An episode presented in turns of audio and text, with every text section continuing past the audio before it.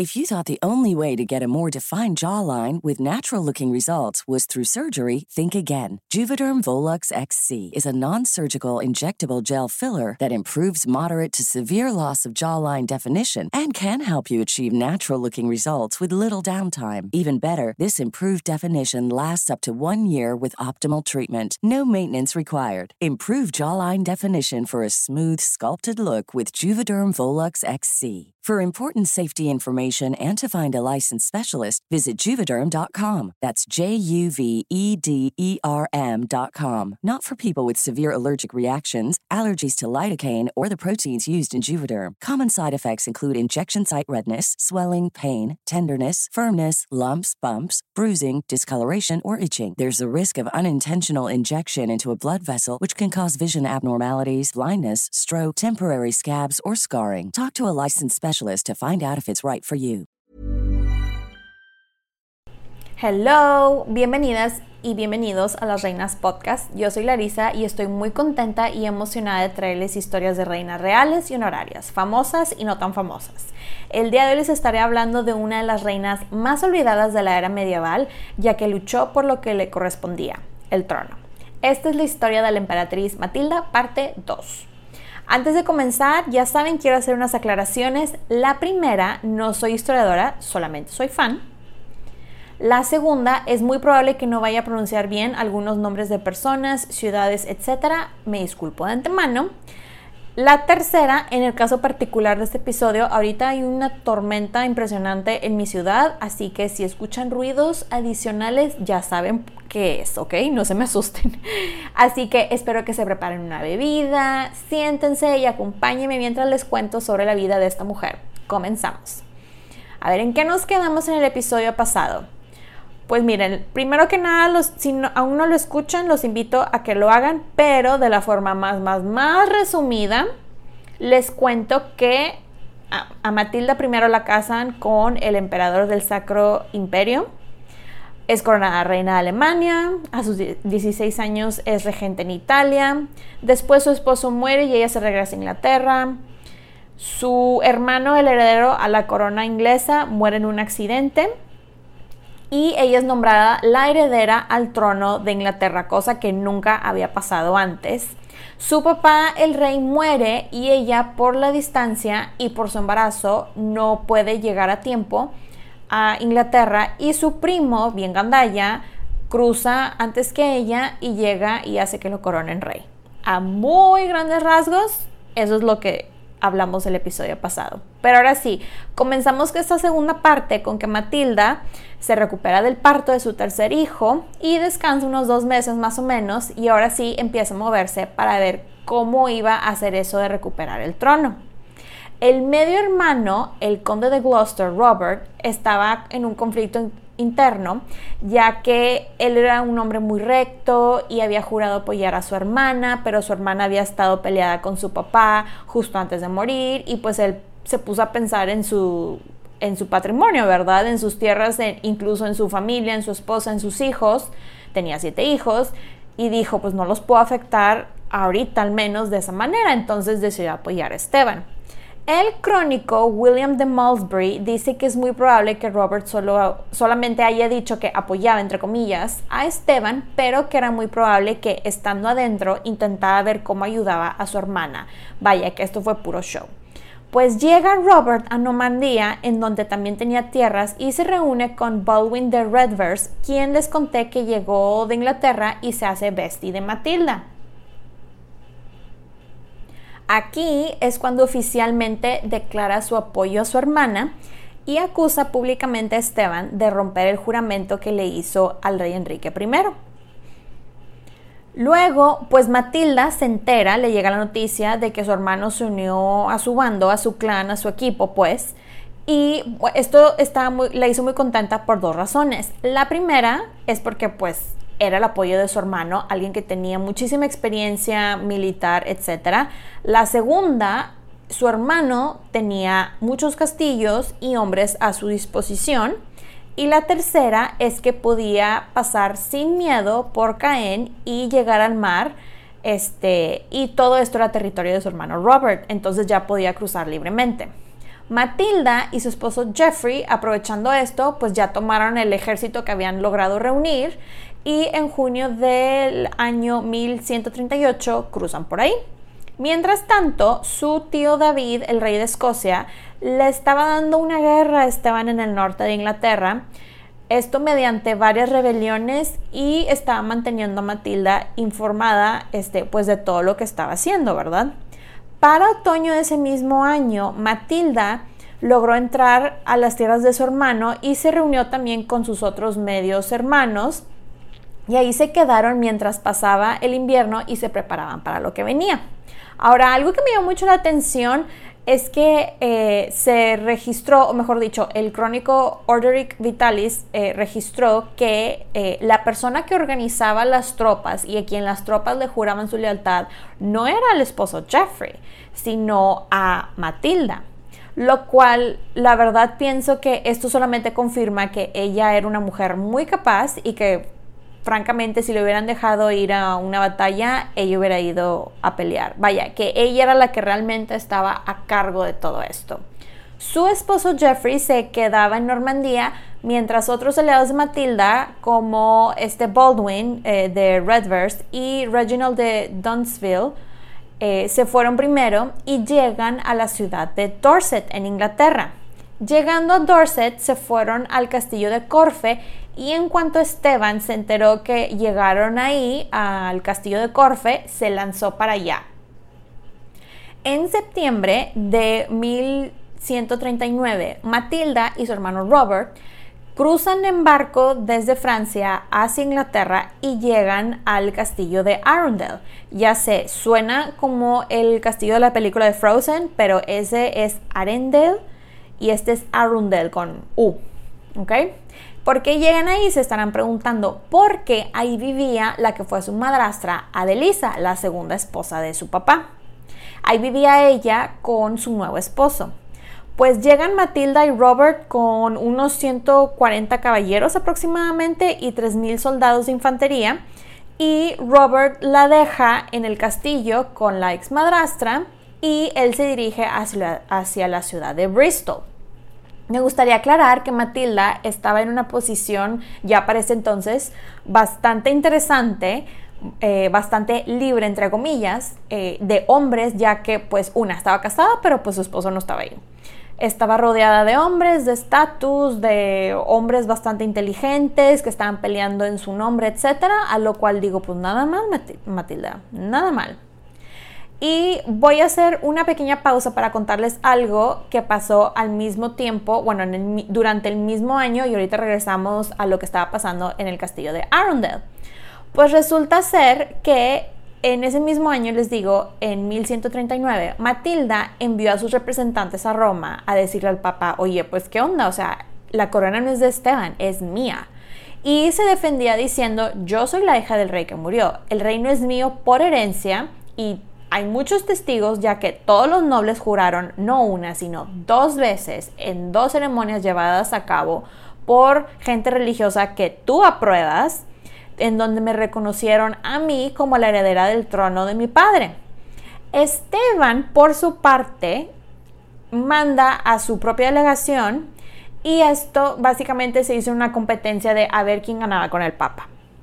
El fundamento que Esteban usaba, perdón, es que Matilda no era hija legítima. Y se estarán preguntando, ¿cómo que no era hija legítima? Según el argumento de Esteban, es que eh, como su mamá era muy religiosa, eh, no valía el matrimonio. Al no ser válido el matrimonio, ella era legítima.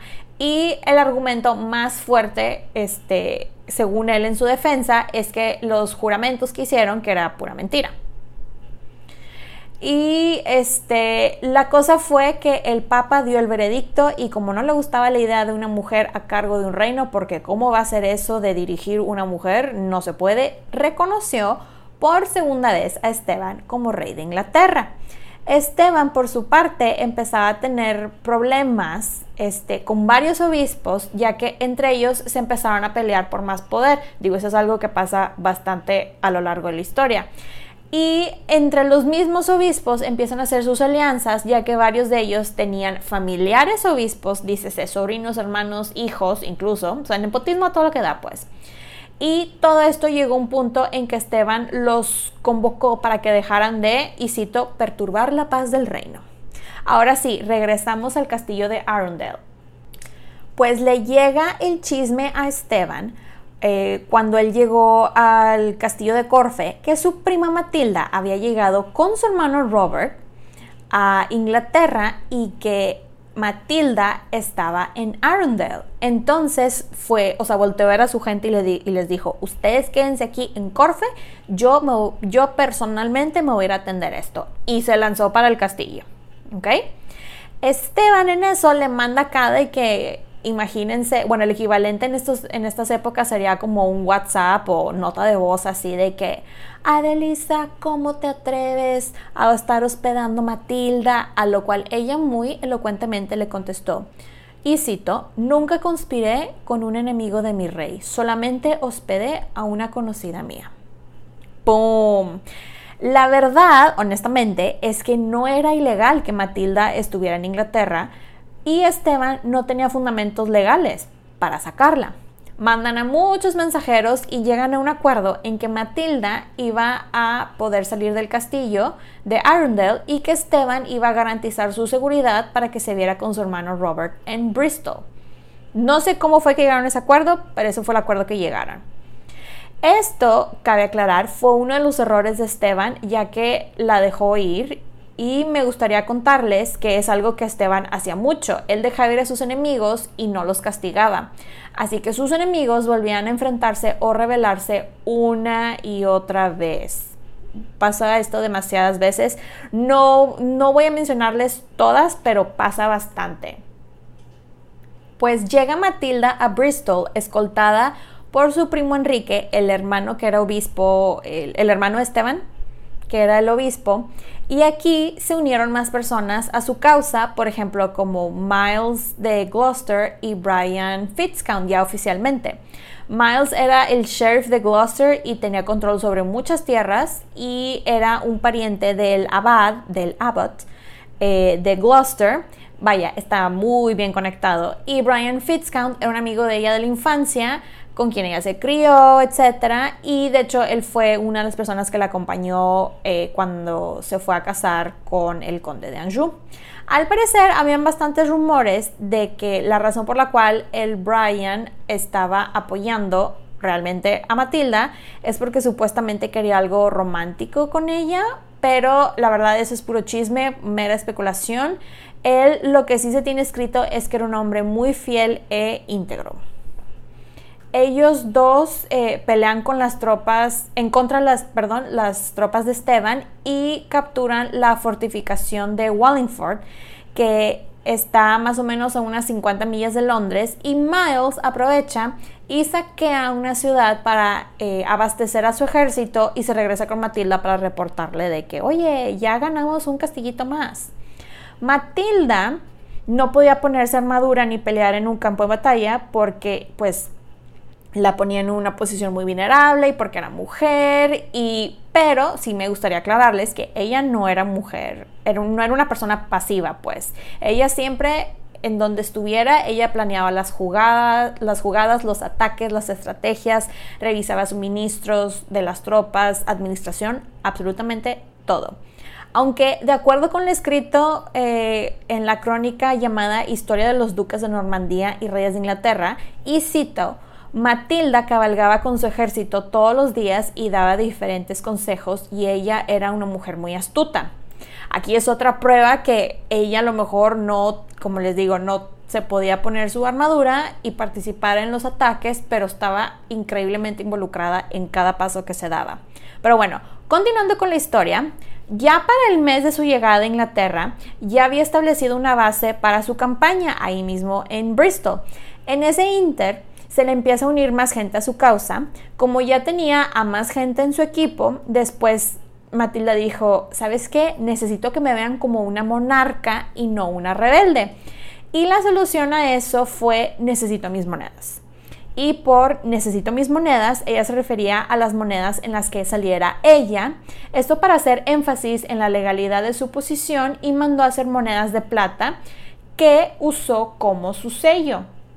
Ya para estas alturas, Matilda controlaba, el, controlaba el suroeste de Inglaterra y Esteban controlaba el sur este, el norte y el centro, o sea, hablando geográficamente de espacio, vaya de territorio, estaba ganando Esteban todavía.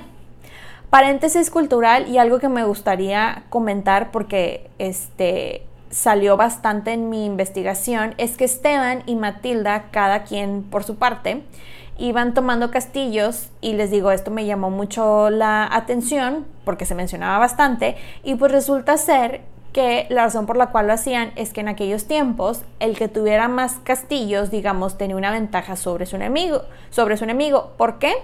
Porque una, si tenías un castillo, podías ver, o sea, tenías mucho mejor visibilidad al momento de cualquier tipo de ataque y pues estabas más protegido. Y ventaja adicional era si tenías un castillo de piedra en vez de madera, porque aún habían castillos de madera. Eh, me dio la verdad mucha curiosidad de por qué se mencionaba tanto y esa es la razón por la cual siempre estaban hablando de la fortaleza, el castillo, etcétera, porque era algo realmente muy importante para, para la época, pues. Continuando eh, con la historia, se une al hashtag Team Matilda un obispo llamado Nigel, el obispo de Eli o Eli en español, y se unió al equipo de Matilda porque Esteban lo atacó y perdió su castillo y mató a su tío quien era otro obispo. Entonces esto era un acto de venganza pues. A Esteban le empieza a ir muy mal eh, en cuanto gobierno, etcétera, porque empieza a tener una muy mala relación con su hermano, el obispo Enrique. Y todo esto fue eh, porque eh, Enrique no consiguió el nombramiento que quería y sintió que Esteban no lo apoyó como según él debieron haberlo apoyado. La mayoría de los seguidores que se fueron con Matilda fueron eh, seguidores que habían apoyado a su papá y que sus fortunas fueron afectadas considerablemente con Esteban. Esteban, por su parte, contaba con un aliado muy importante. Este aliado era su esposa, quien también se llama Matilda, pero ella es Matilda de Boulogne. Bueno, el dinero de ella y sus naves. Aunque tengo que aclararles que la verdad Matilda de Boulogne era una mujer muy astuta y muy valiente. Y otra cosa interesante es que Matilda de Boulogne era prima hermana de Matilda por el lado de los escoceses, ya que sus mamás habían sido hermanas, lo cual me da mucha risa porque Esteban y Matilda eran primos hermanos de su lado paternal, pero del lado maternal, Matilda era prima hermana de la esposa de Esteban. Moraleja, no se casen entre las familias, por favor. Continuando eh, con la historia, el pueblo, la verdad, y por pueblo me refiero así literal al pueblo, a la gente que es la mayoría, eh, no estaba nada contenta con todos esos conflictos y guerras, ya que ellos les valía quién ganaba o quién no, solamente querían que los dejaran en paz y que pudieran sembrar lo suficiente para alimentar a sus familias y subsistir a gusto y en paz, ¿verdad? El problema más grande de Matilda es que aún no tenía las fuerzas o el ejército necesario para el ataque que necesitaba y por eso hacían ataques en escala pues más pequeña y eso aparte que le costaba dinero le estaba costando muchísimo al pueblo. Vaya, esta es la parte de la verdadera anarquía, por eso todo este tiempo de guerra civil se llama anarquía, por eso, porque había tanto pleito entre los bandos y genuinamente no había una estructura gubernamental formal que se encargara de administrar el reino y pues de ayudar a sus ciudadanos, ¿no? El hermano de Esteban el obispo Enrique intervino para tratar de que se llegara un acuerdo dentro de los dos lados, pero nadie era lo suficientemente fuerte para obligar al otro ni suficientemente débil para rendirse. Según esto, Esteban estaba tan confiado en su poder que envió a su esposa a negociar por él y Matilda por su lado envió a su, hermano Robert y al parecer el acuerdo iba a ser que él se quedaba con Inglaterra mientras Matilda se quedaba con Normandía. que según los registros, Matilda sí estaba dispuesta a aceptar el deal, pero al final el que no aceptó fue Esteban y va con las negociaciones y con los intentos de paz. Esteban pensaba que como él podía dirigir campañas militares y poder ir a la guerra y Matilda no, que eso era una ventaja para él y para su causa, que francamente considero que son cosas completamente diferentes. Este, pero sí me, me, gustaría mencionar que el hecho que Matilda estuviera dispuesta a negociar, la verdad me da la impresión que sí era una mujer pues bastante inteligente diplomática y no era la mujer terca o necia y arrogante que la han tachado a lo largo de los años. Pues llega el año 1141 y Matilda acepta en su equipo al conde de Chester, un hombre llamado Ranulf de Guernon, quien utilizó a la sobrina Matilda, a la hija mayor de Robert, el hermano Matilda, quien de hecho la sobrina también se llamaba Matilda, y a su esposa para entrar al castillo de Lincoln. Y de manera muy sencilla se apoderaron del, castillo. Eh, al final no les resultó este, la, la conquista temporal del castillo, les Ahí pasan varias cosas, pero este señor, el conde de Chester, logra escapar dejando a su amigo, a la sobrina Matilda y a su esposa eh, dentro del castillo y corre con Robert y le dice, oye, pues si quieres que liberen a tu hija, eh, pues me tienen que ayudar a recuperar ese castillo porque pues eh, me corresponde a mí, o sea, ese castillo es mío y se lo dieron a alguien más. Y si me ayudas, pues me voy a unir a su equipo, a su clan, ¿verdad? Obviamente Robert y Matilda le dijeron que sí, porque pues no les quedó de otra y este aparte porque este tipo, el conde de Chester, tenía muchos recursos que la campaña de Matilda necesitaba, pero pues digo, de que qué cínico, o sea, dejó a su propia esposa en el asedio con tal de él salirse con la suya y que le regresaran el castillo que según él le correspondía. Pero bueno, continuando con la historia, pues se preparan para el ataque y Matilda se encarga de bastante de la logística para mover al ejército en invierno, lo cual no es nada fácil. Y ahora entramos a la sección que voy a llamar Aquí cambian las cosas para el equipo de Matilda drásticamente. Pues llega el ejército de Matilda a la ciudad de Lincoln y Esteban estaba dentro de la ciudad pero afuera del castillo y tenía un ejército rondeándolo, ¿no? Y en eso le dijeron, Rey Esteban, eh, váyase de aquí, después regresa con un ejército más grande y los aplasta. Y él les contestó, claro que no, yo me voy a quedar aquí. Y todos con cara de, eh, ¿estás seguro? Porque esto la verdad parece una muy terrible idea. Y él, estoy muy seguro, aquí me voy a quedar.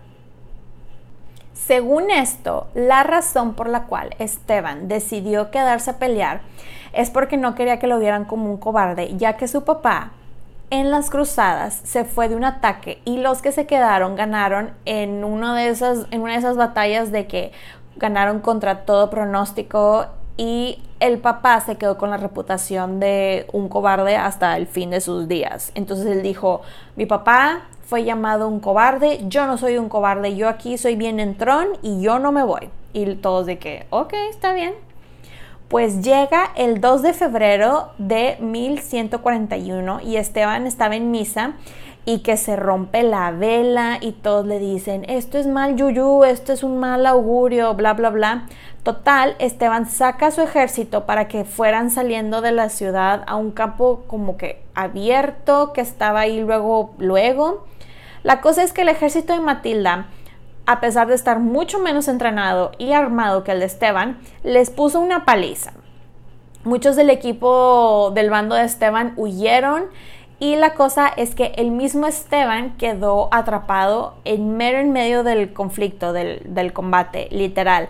Y los crónicos escribieron que mostró valentía y coraje y que peleó como un león y al parecer que él se quedó peleando hasta que su espada quedó hecha pedazos y siguió peleando cuando alguien le aventó un hacha nórdica, al parecer se llama ese instrumento.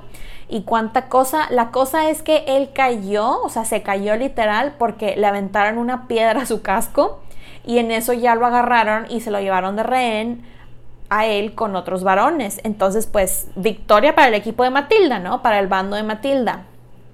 Pues le llega la noticia a Matilda que no solo de la victoria eh, de la batalla, sino que su hermano Robert llegó el 9 de febrero con Esteban como rey y Matilda así de ¡Woohoo! Tenemos al disque supuesto rey en nuestra custodia, ¿no? Y esta fue la primera vez en años que se veían cara a cara. Imagínense lo que sintió ella así de que tenía al, al usurpador frente a ella, que le juró lealtad dos veces, era su primo.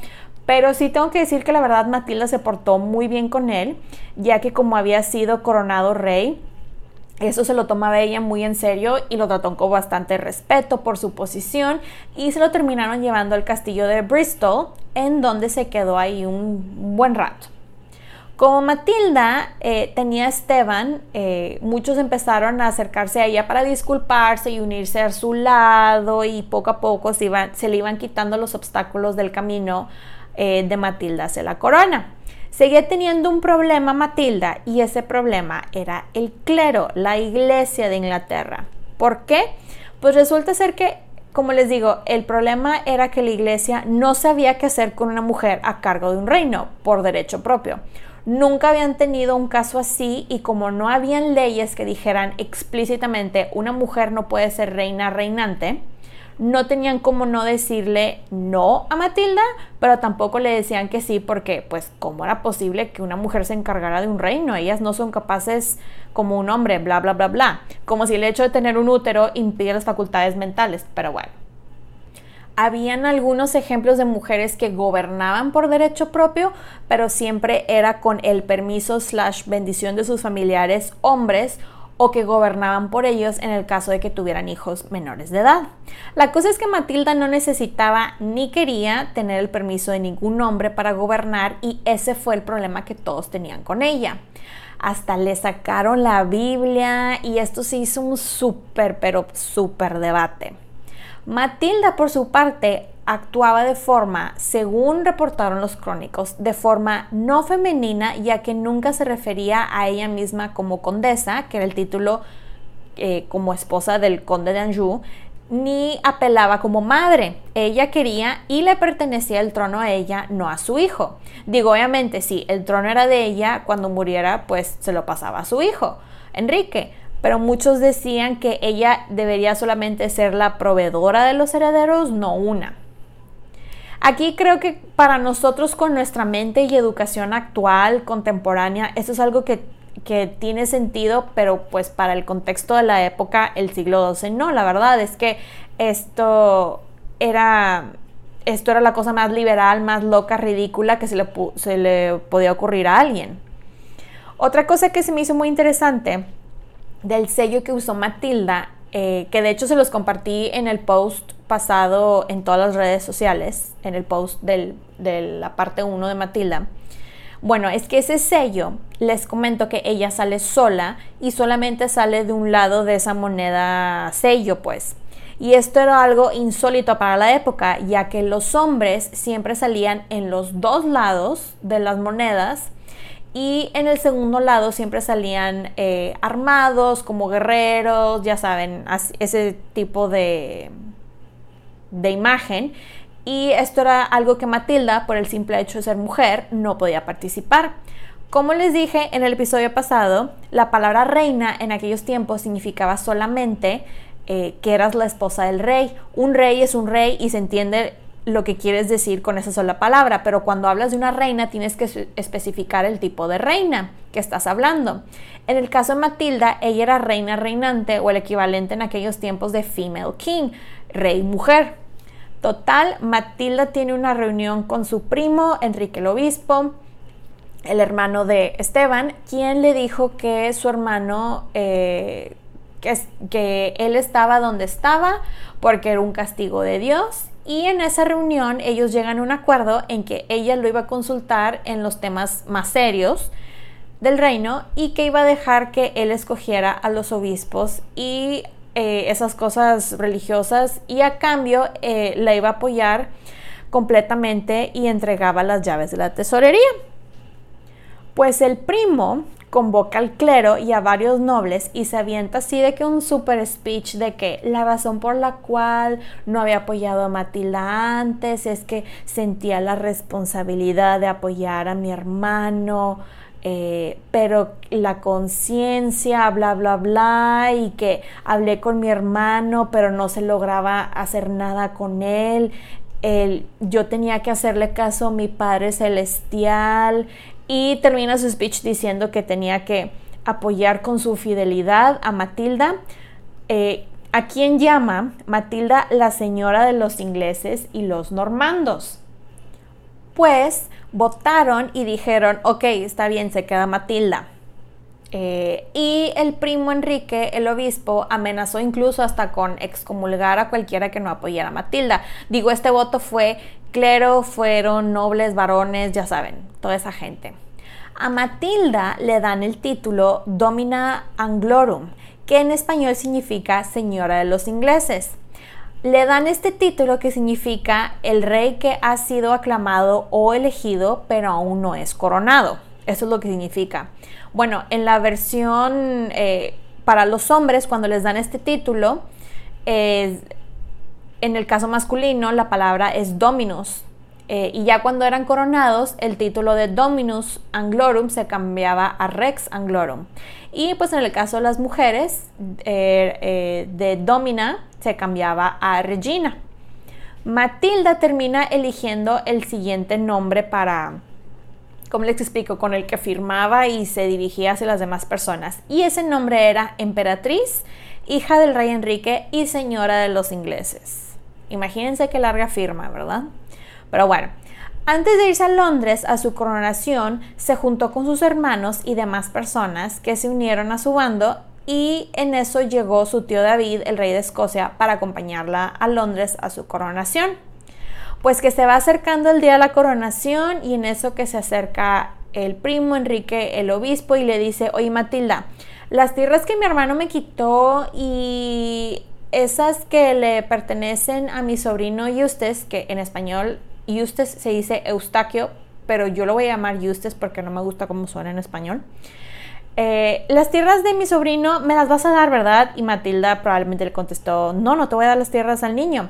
Y la gente se le echó encima porque decían, si le va a quitar al sobrino la herencia, ¿qué nos va a hacer a nosotros? Bla, bla, bla. Básicamente todos los nobles pensaron que pensaban que ella iba a ser un títere por el simple hecho de ser mujer y que iban a poder mover ese títere como quisieran y estaban muy equivocados. Ella no se quedaba callada y daba órdenes con autoridad y si algo no le parecía, lo decía. Acuérdense que ella fue reina en Alemania y regente en Italia de adolescente, así que ella sabía cómo funcionaban las cosas perfectamente. Pero, para peor suerte de Matilda, los crónicos de la época, llamémoslos los paparazzis, empezaron a escribir pestes de ella, que ella era poco femenina porque, cito, tenía un corazón duro, porque se elevó a una soberbia insufrible que alienó los corazones de todos, que se exaltó hasta un grado intolerable de orgullo y actuó con todo el rencor de una mujer. ¡Auch! No sé ustedes, pero... ¡Auch! ¿Están de acuerdo? O sea, y todo lo que decían era porque ella actuaba como ellos, ella actuaba como un rey, como se debía, porque ella era la reina. Mi pregunta para ustedes es la siguiente. Si ella hubiera sido hombre, ¿creen que los crónicos hubieran escrito esas cosas de ella? Porque creo que ustedes, al igual que yo, dirían que la respuesta es un gran y rotundo no. Los crónicos escribieron adicionalmente que ella actuaba de forma extremadamente arrogante en vez de actuar de forma modesta como es propio de su sexo y que caminaba y hablaba de una forma extremadamente rígida y hacía todo como ella quería de acuerdo con su voluntad. A lo cual yo digo, ¿no se supone que eso es lo que hacen los reyes? Reinar. Y no puedes, o sea, y si no haces eso, no, o sea, tienes que tomar decisiones y tienes que decirle a las personas qué es lo que tienen, que tienen que hacer. O sea, eso es lo que hacen los reyes.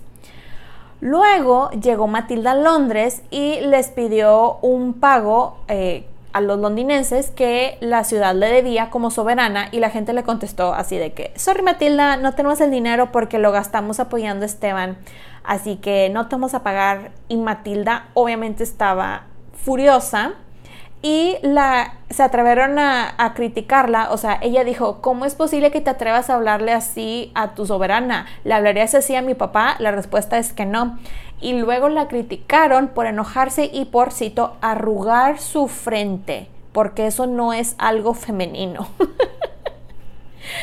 Para que se hayan molestado en escribir en serio que no es femenino arrugar la frente, ya valió. Creo que hay muchas mujeres que yo conozco entonces, incluyéndome a mí misma, que arruga su frente cuando está molesta y pues no soy femenina al parecer, según esto. Volvemos a lo mismo, la criticaban por actuar como un rey, por hablar con autoridad, pero aquí hay unos, una doble moral, doble estándar bastante interesante, ya que, y mucha hipocresía, cabe aclarar, ya que la esposa de Esteban, Matilda de Boulogne, es, es elogiada, de hecho, por ser una mujer con la resolución de un hombre. O sea, lo mismo que critican en Matilda, eh, le dan praises, eh, se ponen a elogiar a, la otra Matilda, lo cual está completamente absurdo. Pues llega el 24 de junio de 1141, la noche antes de su entrada oficial a Londres, y ella estaba sentada en eh, Westminster cenando. y adivinen qué pasó. Pues su prima Matilda de Boulogne, la esposa de Esteban, llegó a Londres, o mejor dicho, a las afueras de Londres, con un ejército y dio órdenes que quemaran y destruyeran todo lo que estuviera a su paso. Algo muy interesante del ataque em, de Matilda de Boulogne es que em, a ellos se les olvidó lo de olvidando la debilidad de su sexo y la dulzura eh, de una mujer se portó con el valor de un hombre. O sea, eso fue lo que escribieron de ella. O sea, ella hizo lo mismo que había estado haciendo Matilda, pero ella es de que, OMG, Matilda de Boulogne, yay. Y este, pero al parecer eh, la razón por la cual a ella la elogiaban es porque ella estaba haciendo todo esto, matando a gente y quemando cosechas y todo el show, porque lo estaba haciendo en servicio de su esposo, mientras que a Matilda la criticaban porque ella hacía las cosas para ella misma. Esta Matilda, Matilda de Boulogne, era condesa por derecho propio y controlaba muchísimas de las rutas de comercio entre Londres y el continente en general. Los londinenses se le unieron a esta Matilda eh, y aparte porque les convenía y entonces empezaron a atacar a los seguidores de la emperatriz Matilda y ella tuvo que pensar súper rápido y ella y los más cercanos que estaban ahí con ella agarraron sus caballos y se fueron. Supuestamente cuando la multitud entró a sus habitaciones en Westminster, eh, donde estaba cenando, la cena al parecer estaba tibia todavía. Pues el primo Esteban, eh, Esteban, perdón, Enrique, el obispo, huyó y ella y su hermano Robert y el tío David, el rey de Escocia, iban juntos en el camino a Winchester, pero ellos y su ejército fueron rodeados como que de una forma muy parecida a cómo se desarrolló la batalla de la ciudad de Lincoln. Se pelearon y todo el show, pero aquí el problema fue que terminaron capturando a su hermano Robert. Ella sabía que sin su hermano Robert eh, sin, o sea, no le iba a hacer en sus campañas por su expertise, liderazgo en batallas y pues aparte que pues era su hermano, quería a su hermano. Y se vio obligada a hacer un intercambio de prisioneros, su hermano Robert por Esteban. Su esposo Jeffrey eh, no les había contado, digo, porque ya tenemos tiempo sin hablar eh, de él, él estaba gobernando Normandía por ella y también estaba gobernando Anjou y sus hijos también estaban allá y toda la cosa. Y digamos que Matilda ya para esas alturas se dio cuenta que pues capaz la corona no sería para ella, eh, por más que intentara, por el simple hecho de ser mujer y por todas las cosas que se ponían en su contra, pero después cambia su estrategia y decide ahora pelear por la corona, pero no para ella, sino para su hijo Enrique. Y la gente así de, ¡yay! En noviembre de 1142, Robert se fue a Normandía por refuerzos eh, y se ve em, eh, con el esposo de Matilda Pero Esteban se entera de esto, se movió así de que bien rápido y logró bloquear los puertos para su regreso a Inglaterra y se lanzó a Oxford con su ejército que era, en donde, era justamente donde estaba Matilda. La cosa es que Matilda no tenía un ejército en ese momento y se quedó atrapada y asediaron el castillo y después de semanas Matilda dijo, algo tengo que hacer. La cosa es que tenía las siguientes opciones. La primera, esperarse más y morir de hambre. La segunda, mandar un mensajero y negociar un acuerdo. O la tercera, que era escapar. Y adivinen cuál escogió. Pues si ya adivinaron, les cuento que fue la tercera opción, escapar. Al parecer, justo eh, antes de Navidad, en pleno invierno, con toda la nieve y el foso que rodea el castillo así congelado, se abrigó con bastante ropa de color blanco y agarró a tres de sus guardias y huyeron. Imagínense así la escena, ¿no? Como si estuvieran viendo una película. Los hombres amarraron varias sábanas y se bajaron por una ventana, cruzaron el foso congelado corriendo en plena tormenta de nieve, llegaron a un pueblo llamado Abding Abdingan, en donde tomaron unos caballos y se van a Wallingford, en donde estaban unos aliados de Matilda. Y déjenme, los, déjenme les cuento que esto sí me dio mucha risa, que hasta los crónicos de la época estaban en shock y súper impresionados de el escape de Matilda, porque parece de película, la verdad, y escribieron que su escape fue, y cito, un milagro de Dios manifestado. Si de por sí Matilda tiene una reputación de una mujer muy fuerte y valiente, del lado positivo, claro, esto, esto la puso en un pedestal para su bando y lo poco del de ejército que le, que le quedaba. Ya para el año 1145, Matilda este, manda a sus representantes para que se empezaran negociaciones de paz y Esteban le contestó así de que, hell no. Sin entrar mucho en detalles, porque son muchas batallas en las que algunas gana Esteban, otras gana Matilda. Les cuento que en los años que siguieron ella pierde a sus hermanos, Robert, el conde de Gloucester, y a también amigos, etcétera, como Brian Fitzcount eh, y otras personas de su bando. Ya para finales de la década de los 1140s, ya no habían muchas batallas porque la gente en serio estaban tan hartos de la guerra que preferían este, arreglarse entre ellos, o sea, llegar a acuerdos, tratados, etcétera, que precisamente pelear más batallas, porque ya, guerra bye.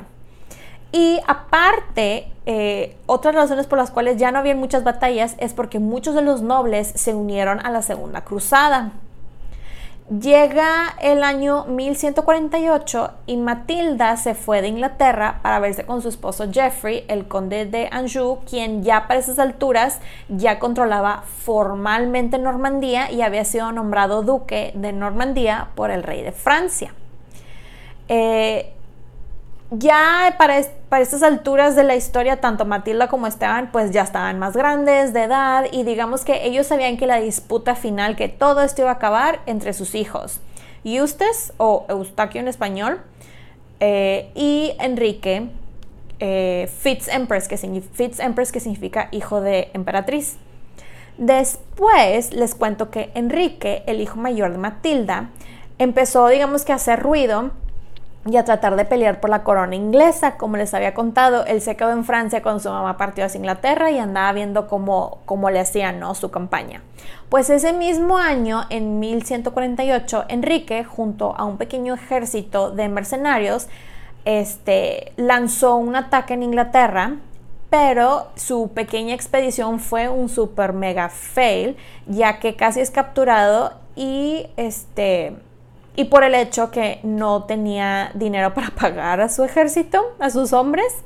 Entonces él le escribió a su mamá de que mamá necesito dinero para pagar a mi ejército y la mamá em, no tengo dinero, sorry. Y luego la cosa más curiosa y random pasa. Su tío Esteban, el que le quitó la corona a su mamá, terminó dándole el dinero, o sea, pagándole al ejército y dejó que se fuera y hasta se aseguró que regresara sano y, salvo a su casa. Les cuento que hasta la fecha no se sabe por qué Esteban hizo eso. Vaya, los historiadores siguen sin explicarse es, esa acción, o sea, no, no, yo creo que tenía un corazón muy noble el Esteban o no sé. Pero bueno, la cosa es que esto a Esteban le costó muy caro ya que un año después eh, Enrique lanza otro ataque, ahora sí, con más hombres, mucho más organizado, obviamente pues ya saben, con el objetivo de ganar la corona. Matilda pues por su parte lo apoyaba como podía desde Normandía. Después, en 1151, su esposo, el conde de Anjou, muere y ella inmediatamente nombra a su hijo Enrique como el duque y ahora sí ya se concentra 24/7 en apoyarlo para que consiguiera la corona inglesa. Esteban por su parte ya no tenía a su muy inteligente y capaz esposa, ya que eh, ella ya había muerto eh, unos años antes. Luego, Enrique vuelve a Inglaterra una vez más a principios de 1153 eh, y esta vez la iglesia intervino así de que, a ver, vamos a llegar a un acuerdo y se sentaron a negociar un acuerdo entre ellos porque ya para esas alturas, después de tantos años de guerra, ya nadie quería pelear ni participar y el acuerdo fue el siguiente, que Enrique iba, estaba reconociendo a Esteban como rey, pero que él y no su hijo Eustace iba a ser el sucesor de Esteban. La verdad, el ganón en este deal fue Enrique, ya que al año más o menos de este acuerdo, Esteban muere y Enrique es coronado como Enrique II de Inglaterra, y aquí es cuando formalmente empieza la, la dinastía de los Plantagenet.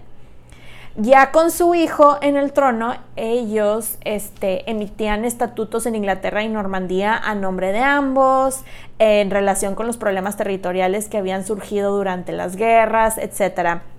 De hecho, les cuento que ella lo apoyó bastante y lo asesoraba bastante sobre temas políticos, sobre todo en los primeros años de su reinado y aún ya cuando se casó con Leonor de Aquitania, que creo que ya han escuchado de ella porque creo que es la reina medieval más famosa o más conocida.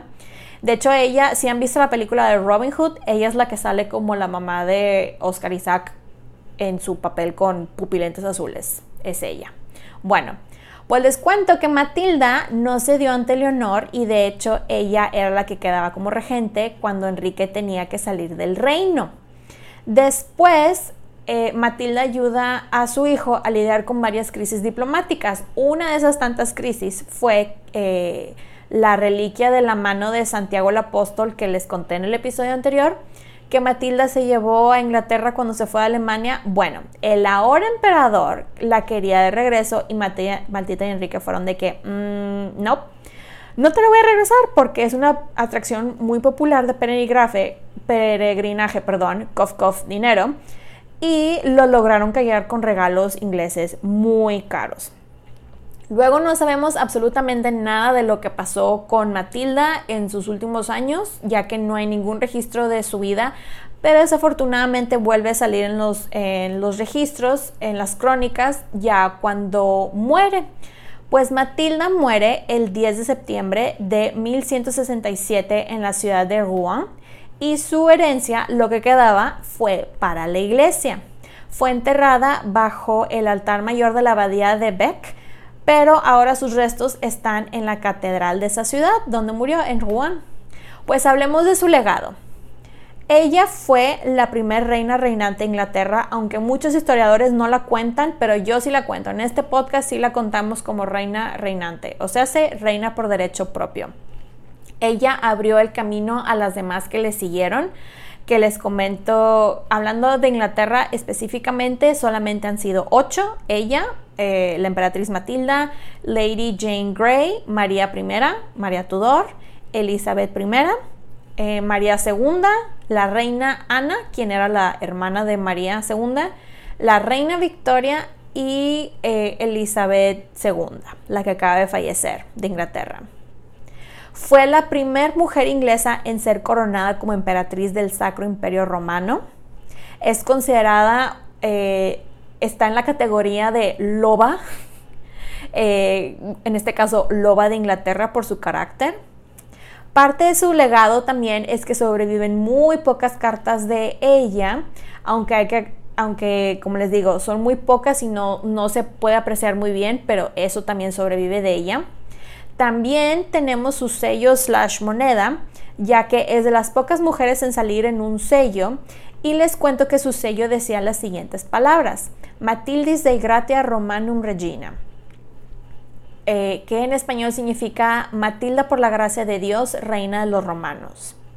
Adicionalmente, les comento que todos sus descendientes, todos los descendientes, perdón, de la corona inglesa son descendientes de su línea. Todos los Plantagenets, Tudores, Stuarts, los Estuardos, todos vienen de ella, de su línea. La famosa, otra parte que eh, es parte de su legado es que la famosa supuesta reliquia de la mano del apóstol eh, Santiago, eh, esta reliquia les cuento que todavía existe y está, al parecer se perdió, estaba en la, en la abadía de Reading, luego al parecer esa abadía fue destruida, años después al parecer la, la mano durante la época de la Reforma con Enrique VIII, eh, unos monjes la escondieron y luego se destruyó, no sé qué pasó. Años después la, la encontraron y ahorita está en una iglesia que se llama la Iglesia de San Pedro en la ciudad de Marlow, en Inglaterra. Pues, ¿qué más podemos decir de ella? Fue una mujer que tuvo un sueño y ese sueño fue perseguir lo que le correspondía, el trono. Fue una mujer fuerte, inteligente, diplomática y líder y lamentablemente para ella esos atributos este, esperados y aceptados en un hombre, pero inaceptables en una mujer. Cierro con la frase que está escrita en su tumba y que la traducción al español dice algo como lo siguiente. Grande por nacimiento, mayor por matrimonio, mayor es su descendencia. Aquí yace la hija, esposa y madre de Enrique. Espero que les haya gustado este episodio. Ya saben que pueden encontrar los episodios de Las Reinas Podcast en diferentes plataformas como Spotify, YouTube, Apple Podcast y Amazon Music. También están las diferentes redes sociales como arroba las reinas podcast para Facebook e Instagram y arroba la reina spot en Twitter. Recuerden suscribirse, darle like, activar la campanita para recibir notificaciones, descargar los episodios y compartirlos. Ya saben que incluso pueden dejar su rating y review tanto en Spotify como en Apple Podcast. Muchísimas gracias por escucharme y por apoyar este podcast. Nos escuchamos pronto. Bye. Head over to Hulu this March, where our new shows and movies will keep you streaming all month long. Catch the award winning movie Poor Things, starring Emma Stone, Mark Ruffalo, and Willem Dafoe. Check out the new documentary, Freaknik The Wildest Party Never Told, about the iconic Atlanta Street Party. And don't miss FX's Shogun, a reimagining of the epic tale, starring Anna Sawai. So, what are you waiting for? Go stream something new on Hulu. If you're looking for plump lips that last, you need to know about Juvederm lip fillers. With Juvederm Volbella XC and Juvederm Ultra XC, your lip look, whether it's subtle or bold, can last up to one full year with optimal treatment and no additional maintenance. Find a licensed specialist and see if it's right for you at juvederm.com today. That's J U V E D E R M.com. Add fullness to lips in adults over 21 with Juvederm Volbella XC or Juvederm Ultra XC. Do not use if you have severe allergies or a history of severe allergic reactions, or if you're allergic to lidocaine or the proteins used in Juvederm. Tell your doctor if you have a history of scarring or taking medicines that decrease the body's immune response or that can prolong bleeding. Common side effects include injection site redness, swelling, pain, tenderness, firmness, lumps, bumps, bruising, discoloration, or itching. As with all fillers, there's a rare risk of unintentional injection into a blood vessel, which can cause vision abnormalities, blindness, stroke, temporary scabs, or scarring. For full important safety information, visit juvederm.com.